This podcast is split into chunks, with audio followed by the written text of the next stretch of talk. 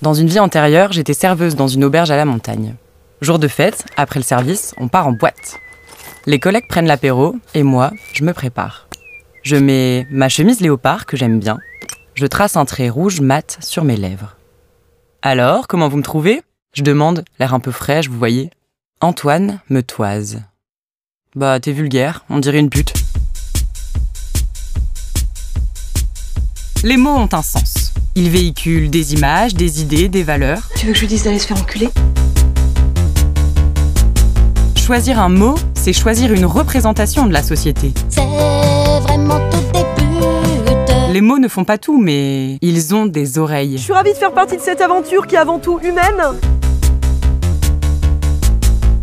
Vous écoutez Les mots ont des oreilles. Un podcast réalisé par Léa Liagre et produit par Chiznan. Épisode 2 Ma tristesse La pute et le léopard. Si les mots ont un sens, pute en a plusieurs. Descriptif, malveillant, j'ajouterais puissant. Pute voyage. Jamais sans ses bagages, les stéréotypes. T'es vulgaire, on dirait une pute. Ne, ne la juge pas, tu ne la connais pas, t'es déjà occupé à la juger. Mais euh, comment on arrive à associer des fringues léopards, le concept de vulgarité et la prostitution? Est-ce que porter des motifs léopards, c'est être une pute? Qu'est-ce qu'une pute? Et est-ce qu'elles portent toutes des chemises léopards? Bonne chance. Bonne chance. Mon enquête commence auprès de Lucille. Sur sa bio Instagram, on lit Pétasse féministe. Elle met des vidéos de pole dance et des photos d'elle sexy. Allez, je la contacte. Mais dis-moi, Jamy. Ça, c'est ma dissonance cognitive. Toi aussi, tu serais pas un peu dans les clichés là? Ça critique, ça critique, mais dans ta tête, tu fais exactement le même chemin que ton collègue. Son expression vulgarité. T'as tout de suite compris à quel imaginaire elle faisait référence. Ah, pétard. Bon, au boulot. Ça tombe bien, elle accepte de me rencontrer. C'est ton deuxième épisode. C'est mon Mais c'est ton premier. J'ai 25 ans et euh, je suis chargée de projet dans une asso qui fait du design social. Qu'est-ce que c'est que la vulgarité si ce n'est une construction euh, sociale, quoi, tu vois? Enfin, moi, c'est un concept qui, me dépasse. Pour moi, techniquement, personne n'est vulgaire, quoi, en fait. Globalement, en fait, je me sens plus à l'aise quand euh, j'ai des choses qui sont assez près du corps. J'aime bien rire en disant que j'ai un peu la phobie du tissu. J'aime bien avoir euh, des manucures un peu euh, extravagantes, des ongles super longs, enfin mes griffes quoi, enfin voilà, des bijoux. J'aime bien me définir comme une pie aussi, j'aime tout ce qui brille. Les motifs léopards, j'ai une passion pour le motif léopard, donc ça aussi ça a une connotation euh, bah, un peu vulgaire euh, telle que les gens pourraient l'entendre quoi. Juste à côté de mon studio de danse classique, il y avait ce studio de pole dance et je voyais ces meufs euh, s'éclater sur Beyoncé et tout. J'étais en mode, mais moi aussi, j'ai trop envie de faire ça, en fait. C'est euh, une pratique de la danse autour d'une barre. Ça peut être de manière sportive, danser, type bah, choré sexy. Il y a enfin toute une discipline qui s'appelle l'exotique aussi, qui est pour le coup très sportive aussi, mais qui va vraiment être euh, axée sur euh, une danse hyper sensuelle avec euh, les talons super hauts, les pleasers, enfin ce genre de choses quoi. Je crois que ça m'a appris à, m'aimer, à accepter mon corps, à avoir les, des corps différents du mien aussi. Je ne me suis jamais donné à voir devant un homme. Ce qui prouve bien que ma pratique, elle, elle est vraiment pour moi et moi, quoi. Enfin, ok, je me filme, ok, des fois je donne à voir sur Instagram ce que je fais, mais en fait, je le fais pas euh, pour. euh, pour prouver aux mecs, en fait déjà j'en ai rien à foutre de prouver aux mecs et justement je crois que les mecs qui me disent ah tu fais de la pole dance. ah bah tu pourras me faire un show oh non c'est merci au revoir quoi. Enfin ok moi c'est ok de me sexualiser et de le faire pour moi mais euh, mais non je le fais certainement pas pas pour les autres encore moins pour les hommes quoi qu'on puisse penser que je fais du travail du sexe c'est pas quelque chose euh, qui me dérangerait dans la mesure où moi j'ai fait ce travail de je trouve pas que ce soit quelque chose de dénigrant.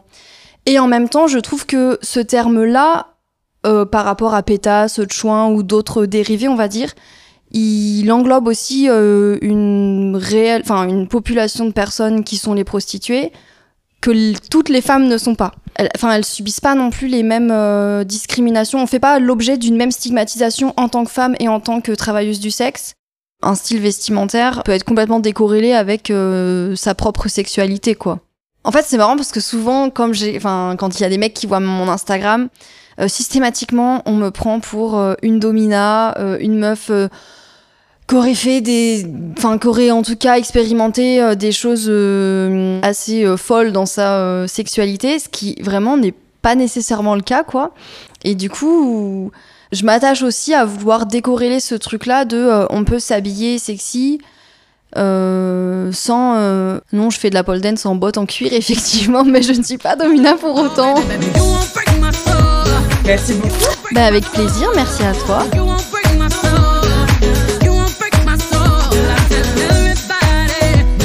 Le problème, avec le fait d'utiliser pute envers les femmes, les personnes sexisées, dont ce n'est a priori pas le job, c'est que ça invisibilise celles et ceux qui sont vraiment concernés par la prostitution.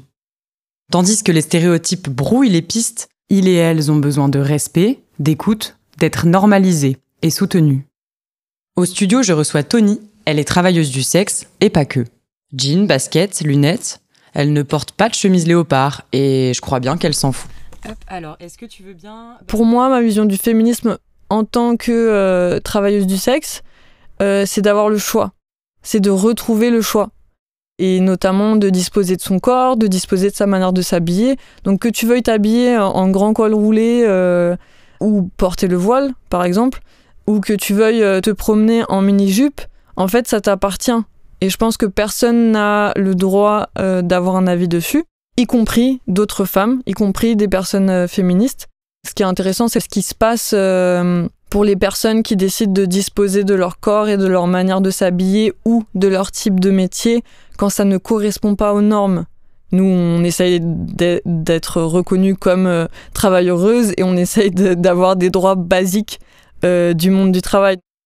Travailleuses du sexe, c'est la grande famille. C'est ce qui réunit autant les gens qui font du strip, euh, les gens qui travaillent en virtuel, euh, des camgirls, camboys, euh, euh, des dominatrices euh, en réel ou en virtuel, euh, euh, les gens qui vendent des nudes, euh, les gens qui font du fétichisme, euh, ça rejoint beaucoup de choses, et y compris un peu classiquement ce qu'on pense, euh, c'est-à-dire les prostituées. Et du coup, escorte ou prostituée euh, ou pute, euh, ça, ça dépend comment les gens choisissent de s'appeler en fait. C'est quand même un sujet extrêmement récurrent euh, dans la culture en fait. hein, quand même, euh, c'est rarement des personnages principaux, mais c'est quand même toujours euh, comme des accessoires pour dire qu'un endroit est mal famé ou sulfureux. euh, c'est souvent des personnes qui sont tuées dans les films. euh, ou euh, qui sont euh, désespérées, ou euh, on montre que quelqu'un est une prostituée, ou, ou euh, la fameuse expression qui n'a aucun sens, tomber dans la prostitution, pour dire que vraiment tu tombes plus bas que terre euh, dans la société et en tant que femme, souvent, etc. Et donc souvent, en général, euh, dans l'imaginaire, il y a la prostituée euh, misérable qui euh, n'a aucun respect pour elle et ou qui n'a tellement pas d'autre choix, grande martyre de la société, qu'elle doit en arriver là. Sur la promenade des Anglais, à chacune son territoire. Mais en point commun, à la plupart d'entre elles, c'est sous la contrainte qu'elles se prostituent. Ou euh, sinon, dans l'imaginaire, c'est vraiment quelqu'un qui n'a euh, aucune valeur, aucun honneur et qui euh, fait ce métier dégradant, enfin vu comme dégradant. euh. Et c'est une règle de base dans un rapport que tu monnaies. Te laisse pas attendrir sous peine de te faire soutirer plus d'oseille. Ou sinon, il y a aussi le fantasme un peu de la femme fatale qui euh, serait une prostituée de luxe qui euh, bah, est vue comme un peu une, une super héroïne, un peu décadente, qu'on n'a pas forcément envie d'être, mais quand même on admire son, euh, son audace. Pretty woman, walking down the street. Pretty woman, the kind I like to meet. Pretty woman, I don't believe you. You're not the truth. No one could look. Il y a aussi l'Église, les lois et certains discours militants qui propagent cette figure de la prostituée misérable que t'as décrit. C'est grave. Je pense que les prostituées ne sont pas des victimes, ce sont des personnes qui travaillent.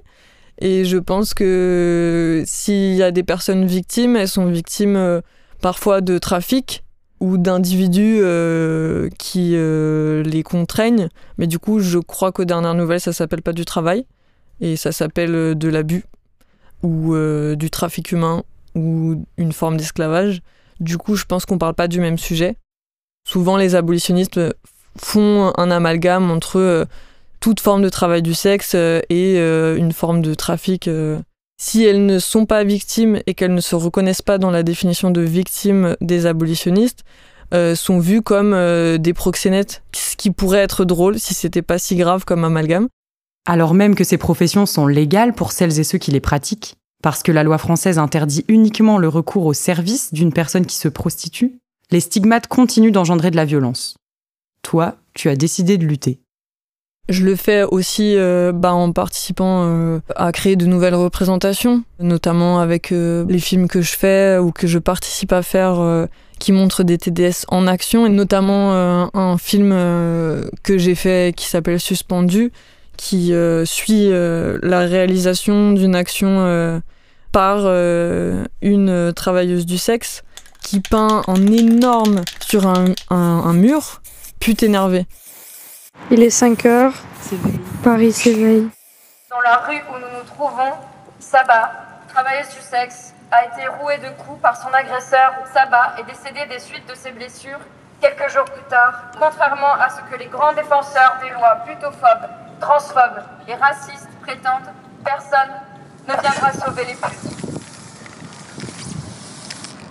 des personnes sexisées dans la rue qu'on insulterait de pute, si derrière, dans la même rue, t'as une peinture euh, qui fait euh, cinq fois la taille de la personne qui va t'insulter de pute, je sais pas comment dire, c'est comme euh, insuffler une puissance dans ce mot-là. Et évidemment, si tu sais que c'est fait par une pute, que ça a été peint pendant des heures par une pute, c'est d'autant plus puissant. C'est comme si ça faisait dégonfler l'aspect insulte du mot pute, tu vois, et que ça lui donnait soit son sens premier qui est bah, d'être travailleuse du sexe, soit carrément de la puissance.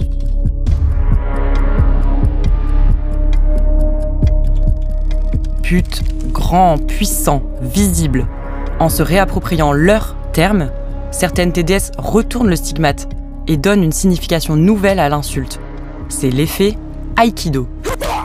Virginie Despentes explique que d'autres minorités ont utilisé des procédés similaires. Elle dit On a vu auparavant les Noirs s'emparer de nigger ou les homosexuels revendiquer le mot queer.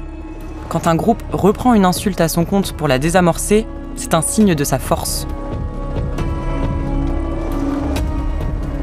Le voyage du mot pute touche presque à sa fin. Et sur le site de Martine Cosmetics, j'ai trouvé une pépite. L'eau de pute, le parfum de Martine, une chouin libre dotée d'une sensualité ravageuse, laissant dans son sillage une note charnelle et aphrodisiaque. Tony, toi, t'en penses quoi de cette idée de l'argument marketing? Personnellement, je trouve ça ni cool ni dérangeant. Juste, c'est pas trop mon problème. Ça serait plus pertinent si les marques qui seraient appropriées cette image-là euh, disaient aussi un mot sur les conditions euh, des putes en France, mais sinon, c'est pas trop mon problème, quoi. Les, les personnes font leur business, donc euh, voilà. Je me dis juste que, tu sais, si les lois étaient différentes en France, ça pourrait limite être, euh, tu sais, une collab. une collab pour, euh, je sais pas, financer des associations communautaires euh, pour les droits des TDS, mais bon, la législation française permettrait pas ça, mais là, ça aurait peut-être du sens. Alors, on a essayé de les contacter pour leur parler de notre idée de collab, mais on n'a pas eu de réponse. En plus, Martine Cosmetics, c'est une marque belge, et en Belgique, la législation sur le travail du sexe est beaucoup plus souple qu'en France. Finalement, quand un Antoine pense ridiculiser l'autre avec un mot comme pute, au pire, il mobilise des vieux stéréotypes putophobes et ça fait lui une sorte de porte-parole de l'État ou de BFM TV. Au mieux, il est juste dans le vrai. Il en sait rien en fait des activités des personnes. Surtout que les putes, comme les personnes sexisées, peuvent porter, ou pas, des chemises léopards.